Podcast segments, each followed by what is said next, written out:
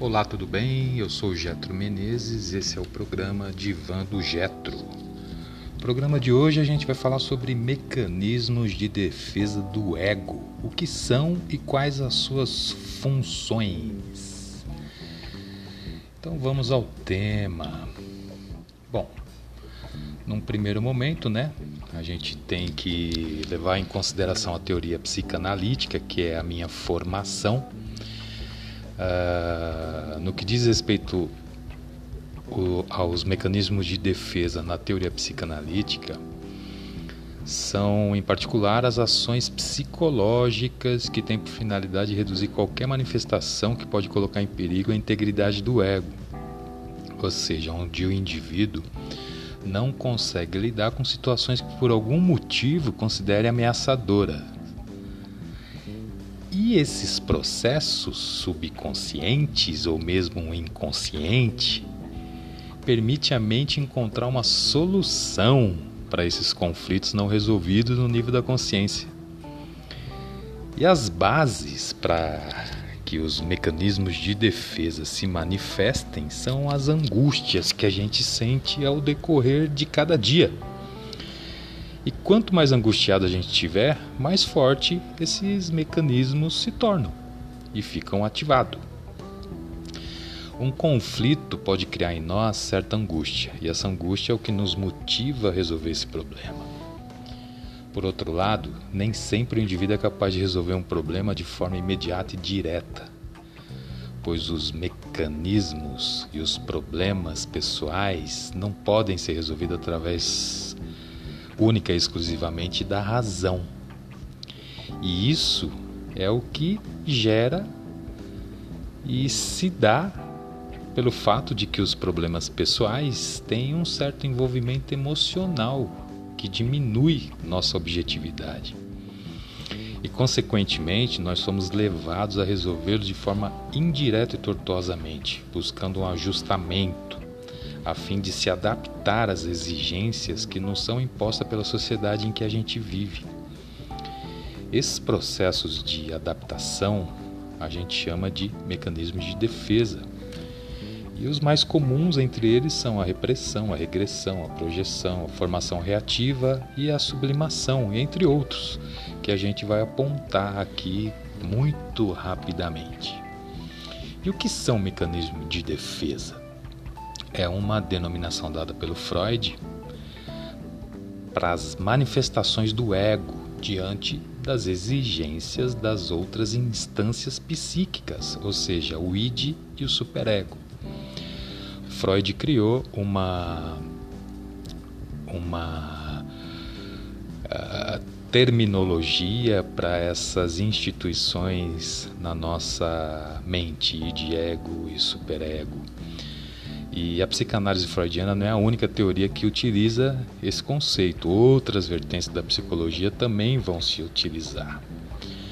Então, o id, ego e superego, que são instâncias que funcionam dentro da nossa mente, o id é onde a gente recebe as pulsões, o superego é aquele aquela instância julgadora, punitiva, cheia de regras, de nãos e tal, isso não pode, isso não vai dar certo, isso não pode ser feito agora.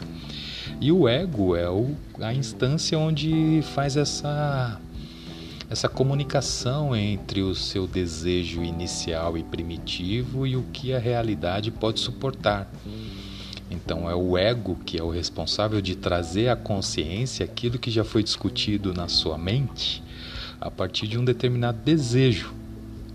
Então essa relação entre eles, elas buscam uma tentativa de equilíbrio para aumentar o prazer e diminuir o desprazer, porque a forma que as coisas acontecem na nossa cabeça, na nossa mente, ela é exatamente dessa desse jeito. A gente primeiro uh, sente um desprazer, para que a gente busque um prazer, para reduzir esse desprazer interno. Todos nós, todos os dias, temos uma série de conflito interno para tomar uma decisão, seja ela mais simples possível: pegar o ônibus, pegar o metrô, falar alguma coisa para alguém, deixar de falar. Então tudo isso passa por essas instâncias, né, julgadora e e de desejo, aquela coisa de querer falar uma coisa, mas ao mesmo tempo você pensa, fala, hum, não posso falar dessa forma porque posso me prejudicar aqui, então como que eu vou falar? Então isso a gente vive todo momento, em toda, em, em toda, em todo o momento, em toda hora que a gente tem que tomar uma decisão. E essa tentativa desse equilíbrio, ela gera ansiedade. E existe algumas situações né, que pode gerar essa ansiedade, né, que é a perda de um objeto desejado, uh, a criança que é privada de, de um dos pais ou de um amigo íntimo, ou mesmo um animal de estimação que vai embora, a perda de um amor, a rejeição ou fracasso em reconquistar esse amor, né?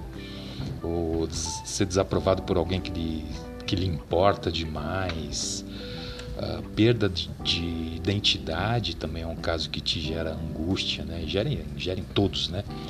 É, esse é o caso, por exemplo, daquilo que Freud chamava de o medo da castração, da perda de prestígio, de ser de, ridicularizado em público. Ou seja, é a chegada da maturidade, a perda do contato com os pais da infância. E a gente acompanha muito isso na clínica atual, adolescente sofrendo uh, com essa chegada da maturidade e a tomada de decisão por conta própria. Outra questão que pode gerar essa ansiedade e esse conflito é a perda da autoestima. Por exemplo, a desaprovação do superego por atos ou trações que resultam em culpa ou ódio em relação a si mesmo. É perder de fato a autoestima, né? E essa ansiedade ela vai sinalizar um perigo interno, e ansiedade não é medo. E a gente tem como diminuir essa ansiedade, ou enfrentando ela, lidando com ela diretamente, resolvendo a situação, respirando profundamente, meditando, pensando antes de agir, ou negar ou deformar a situação, que é onde entram os mecanismos de defesa. E quais são esses mecanismos de defesa, né?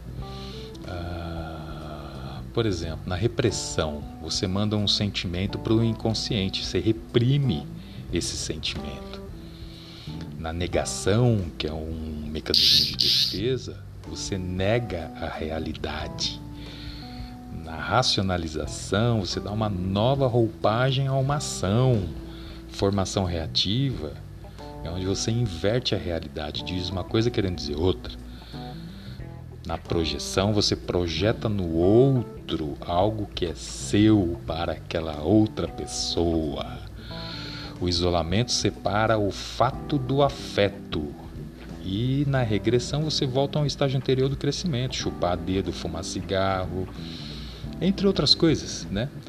E é muito importante a gente saber que para que a gente inicie um processo de tratamento numa psicanálise, é importante que a gente saiba que temos que acreditar que existe um inconsciente, porque a psicanálise é a análise da psique humana, que é a alma humana. Se você não acredita nisso, é melhor nem procurar então um psicanalista, vai tomar remédio porque talvez o resultado seja bem melhor e mais rápido. Só não sei se resolve, mas afunda o seu real problema, mas mascara bem, né? Uh, ainda temos a repressão, que é a retirada de ideias, afetos ou desejos perturbadores da consciência, que pressiona para o inconsciente, se reprime. Na formação reativa, você tem a fixação de uma ideia, afeto ou desejo na consciência, opostos ao impulso inconsciente temido. Trata-se de uma inversão clara e, em geral, inconsciente do verdadeiro desejo. Vou dar um exemplo. Ser super bem tratado na casa da namorada pela mãe dela, mas sentir, mas sentir que a futura sogra detestou a visita. É uma formação reativa. Uma projeção, por exemplo, é... vou dar um exemplo, né? Estou assim por causa de minha família. Qual é? Eu não tenho ninguém? O marido feio que exige que sua mulher seja bela, mas na verdade ela pode estar projetando o desejo de ser ele, né? Está projetando o desejo de ser belo na própria mulher, né? Porque o cara é feio, é o marido feio. que exige que ela seja bela, porque ele é feio, e projeta nela a possibilidade de ser bonito. A regressão, né, um exemplo, é o choro de pessoa em certas situações, pode ser uma regressão à infância, que pode ter tido aquela situação em que o choro resolveu o problema, entre aspas. Ah, quando a gente racionaliza, né, por meio de um mecanismo de defesa, ah, um exemplo né, que a gente pode dar é: estou assim pelas dificuldades financeiras, não dá, tá difícil, cheguei atrasado por conta do pneu furado, o transporte público está muito cheio, o ônibus atrasou. São desculpas para justificar aquela sua aquele seu problema, um comportamento, né? Você arruma desculpa para justificar o seu comportamento. Essa é a grande verdade da racionalização. Né? Ah, na negação, né, você se recusa a reconhecer a existência de uma situação real ou sentimento associado a ela bom exemplo disso, de negação, é um garoto que, ao ser acusado de roubo, e realmente ele é culpado, e aí ele diz: Eu não tenho nada comigo, eu achei no chão e o dono da loja me deu. Esse é um bom exemplo de negação. Deslocamento. Deslocamento, vou dar um exemplo. É... Quando você recebe uma bronca do chefe e assim que chega em casa, chuta o cachorro como se ele fosse o responsável por, essa frustração que você teve diante do seu chefe. Ou seja, você transfere o sentimento de um alvo para o outro, que é considerado menos ameaçador do que aquele que te que te provocou toda essa angústia. Né? E ainda tem a identificação. É um processo psíquico por meio do qual um indivíduo assimila um aspecto ou característica de outro e se transforma total ou parcialmente, apresentando-se conforme o modelo desse outro. Um exemplo: uma pessoa que sofreu um recente fracasso pode identificar-se com o triunfo de outras pessoas, como se aquele triunfo também fosse dele. A criança que se identifica com seu herói favorito, a moça que se identifica com a mocinha da novela e etc. Né? São todas uh, mecanismo de, de defesa uh, do tipo de identificação. A sublimação ela consiste na busca de modos que são socialmente aceitáveis de satisfazer, ao menos parcialmente. Né? Essa relação interna entre as pulsões no id, os impulsos, né? E como que eu vou fazer com que isso se torne real no campo da vida, no chão da vida? Ela se caracteriza por apresentar uma inibição do objeto e sua dessexualização. Ela é responsável pela civilização, já que é resultante de pulsões subjacentes que encontram vias aceitáveis para o que é reprimido.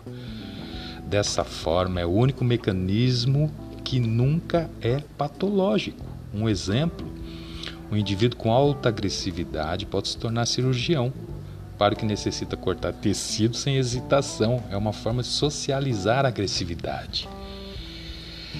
Explicar a sublimação com alguns outros exemplos. Uma mulher frustrada em seus desejos sexuais por não ter um casamento muito aberto a diálogo, não pode conversar sobre seus sentimentos e desejo com o marido ela vai fazer algo criativo que substitua aquele desejo. Ela canaliza aquela energia para outro fim. Resolve virar musicista, tocar piano, flauta, bateria ou qualquer outro instrumento. Ou decide pintar quadros. Ou aprender hebraico, mandarim, alguma coisa que tire o foco. É uma forma de sublimar seu desejo. É um tipo de substituição, onde o substituto é algo cultural ou intelectual. Quando você faz um esporte de luta, pode estar sublimando a vontade de agredir alguém para um algo que é socialmente aceitável. Um médico pode sublimar sua vontade de ferir pessoas salvando vida, fazendo cirurgia. Uma pessoa que canaliza seus desejos sexuais para algo religioso viverá em função da igreja, doações e tudo em seu entorno. Pode ocorrer muitos desejos sexuais insatisfeitos e toda essa frustração você transforma em arte. Há um desvio do impulso inapropriado para outro fim, que descarrega o impulso de, um, de uma forma mais eficaz, sem deixar sofrimento na pessoa. Na sublimação inconsciente, vai lidar com as aspirações do id e a pressão do superego. O ego satisfaz o id, sem ir de encontro ao superego. Como isso acontece? Fazendo que aquela aspiração seja gratificada de outra forma, através de algo aceitável, útil, sociável, criativo.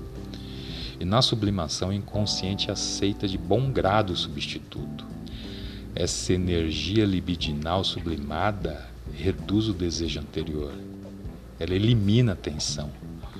Na psicanálise, ela é tida como o único mecanismo de defesa realmente eficaz, porque é bem sucedido, tanto para a pessoa como para a sociedade. E é, além de tudo isso, útil e construtivo, porque transforma um ato tido como prejudicial em algo benéfico. Então, a sublimação ela é muito importante para a vida da pessoa. Existe ainda o isolamento, que é no mecanismo de defesa, separa o fato do afeto, ou seja, separamos o fato ocorrido do sentimento ligado a ele. Ah, vamos dar um exemplo. Quando acontece algo que deveria causar alguma dor ou constrangimento, o inconsciente faz com que não sintamos nada naquele momento. Mas o fato ocorreu e ele é normalmente sentido como penoso. Mas para não haver o sofrimento naquele exato momento, o inconsciente isola aquele fato. Manda para o esquecimento temporário. O fato ocorrido que deveria causar angústia está lá. Porque ele é pura energia. Essa energia circula, na mente em busca de saída. Ela vai escapar de alguma forma, seja como uma fobia, uma dor conversiva, um ciúme exagerado. É o caso da moça que foi traída pelo marido há seis meses ela descobre, não demonstra nenhuma reação, como se ela não estivesse sofrendo. De fato, naquele momento ela não sofreu. O inconsciente isolou aquele fato. Tamanha seria a dor se ela não fizesse. O que acontece é que aquela dor existe, é real, e ela vai ser canalizada mais adiante para alguma atitude que a moça apresentará, como por exemplo, ela pode apresentar um medo súbito de barata, borboleta, formiga, ou pode parar de nadar porque passou a ter medo de água. No isolamento, a gente tira do inconsciente, tira inconscientemente o fato angustiante do foco atual, mas a energia um dia retornará em diversas outras atitudes. Não quer dizer que você isolou e nunca mais vai aparecer. É, ainda dentro dos mecanismos de defesa, né, a gente tem a intelectualização, que é, funciona como a racionalização. Né? Eu sei, já li tudo isso, não é bem assim, tem muita discussão nova. É quando se lida de modo intelectual com o problema, se afasta os afetos. Ele é muito parecido com o isolamento e a racionalização. A introjeção, por exemplo, né, consiste na adoção de regras e comportamentos que podem nos livrar de uma situação ameaçadora ou perigosa. Ela se inicia na infância, quando a gente começa a aceitar como nossas regras e valores sociais. Não porque a gente acredita que isso fosse o correto a fazer, já que ainda não tínhamos uma opinião formada sobre a vida, mas porque isso nos foi imposto, tanto pelo, pela nossa família, quanto pelo que éramos capazes de perceber no comportamento dos, das pessoas que nos rodeavam. E a gente sabia que se não dançássemos conforme a música, seríamos punidos ou marginalizados. Temos como exemplo uh, aquele ditado popular: se não pode vencê-los, junte-se a eles. A anulação ela é um mecanismo de defesa que constitui ações rituais mágicos que contesta ou desfaz um dano que o indivíduo imagina que pode ser causado por seus desejos. Um exemplo, fazer o sinal da cruz para afastar um pensamento pecaminoso. Deslocamento. Você recebe uma bronca do chefe e assim que chega em casa, chuta o cachorro como se fosse responsável pela frustração. Já falamos sobre isso. Conversão passa-se o problema da mente para o corpo, se converte, é uma neurose de conversão. A substituição é uma forma de deslocamento. O bebê chupar o dedo, a chupeta, para sentir o prazer como se estivesse no seio da mãe. É assim que funciona. Ainda tem a fantasia, que é um processo psíquico em que o indivíduo concebe uma situação em sua mente, que satisfaz uma necessidade ou desejo que não pode ser na vida real satisfeito. Um exemplo disso, um homossexual que precisa manter o casamento, que quando procurado pela esposa para o sexo, fantasia que, que tem relação homossexual e não heterossexual durante o ato sexual com a sua esposa. E fantasiar pode ajudar em certos conflitos psicológicos, mas não resolve o conflito. Certas pessoas podem passar a vida inteira fantasiando, mas quando cai na realidade, o conflito retorna. Ainda existe a compensação. Um aluno que é ruim no esporte se consola por ser bom em matemática. A expiação é um processo psíquico em que o indivíduo quer pagar pelo seu erro imediatamente. Ele é incapaz de lidar com o sentimento de culpa, precisa espiar ou projetar em alguém já pré-determinada essa angústia. Ah, um outro mecanismo de defesa é a clivagem, que é a separação dos aspectos bons e maus do outro. Um exemplo: identificação com o agressor, negando o aspecto violento como a, como a sequestrada que se identifica com seu sequestrador a resistência que é muito comum no trabalho terapêutico, onde o paciente tenta manter no inconsciente aqueles acontecimentos esquecidos, que foram reprimidos e tal. A transferência, que é outro mecanismo de defesa que aparece na clínica. Ele representa o motor da cura e pode ser visto como repetição facial analista de atitudes emocionais, inconsciente, amigável, hostis ou ambivalente que o paciente estabeleceu na sua infância, no contato com os pais e com as pessoas que o rodeiam. Um exemplo pode ser a menina que não teve pai ser muito apegada ao namorado, fazendo uma transferência, passando todo o sentimento e ação para o namorado como se fosse o pai. A contratransferência é uma resposta do analista à transferência do paciente, mas que designa também de forma mais geral o conjunto das reações inconscientes do analista perante o paciente. O recalque, diferente do recalque da música, é uma exclusão de ideias, de sentimentos e desejos que o indivíduo não quis admitir e que, no entanto, continua a fazer parte da vida psíquica. É semelhante à repressão. Certos traumas e conflitos não resolvidos são recalcados. E, se forem resolvidos, pode se tornar neurose, psicose ou doença psicossomática. Bom, então, para a gente ter uma ideia dos mecanismos de defesa, aí estão eles. Ouça com carinho, atenção e cuidado que você pode se identificar com algum deles, ou com todos, ou com nenhum, mas a gente sempre tem um mecanismo desse que é para nos permitir conduzir a nossa vida de uma forma que a gente não sofra tanto diante das situações do mundo, do cotidiano. A nossa mente funciona dessa forma. A gente, todo momento, tem que fazer escolha, tem que tomar decisões, tem que tomar um rumo na vida. E se a gente fosse fazer tudo do jeito que vem na nossa mente, caramba, o que seria o mundo? Então é muito importante que tenha mecanismos de defesa, que tenha realmente essa sublimação, porque a arte, a poesia, a cultura, ela surge a partir dessa sublimação então é importante que a gente tenha essa ideia de que existem mecanismos que servem para que a gente possa proteger o ego. Esse ego não é o ego do egoísta, mas é o ego é o eu. Então te deixo aqui essa participação de hoje no programa Divã do Getro e logo estaremos de volta com outro tema, com outro assunto. E eu acho importante que a gente fale sobre o inconsciente, como que funciona, como é que o Freud chegou nessa ideia de inconsciente e como que isso se dá. Um grande abraço para todos e um bom programa. Até mais.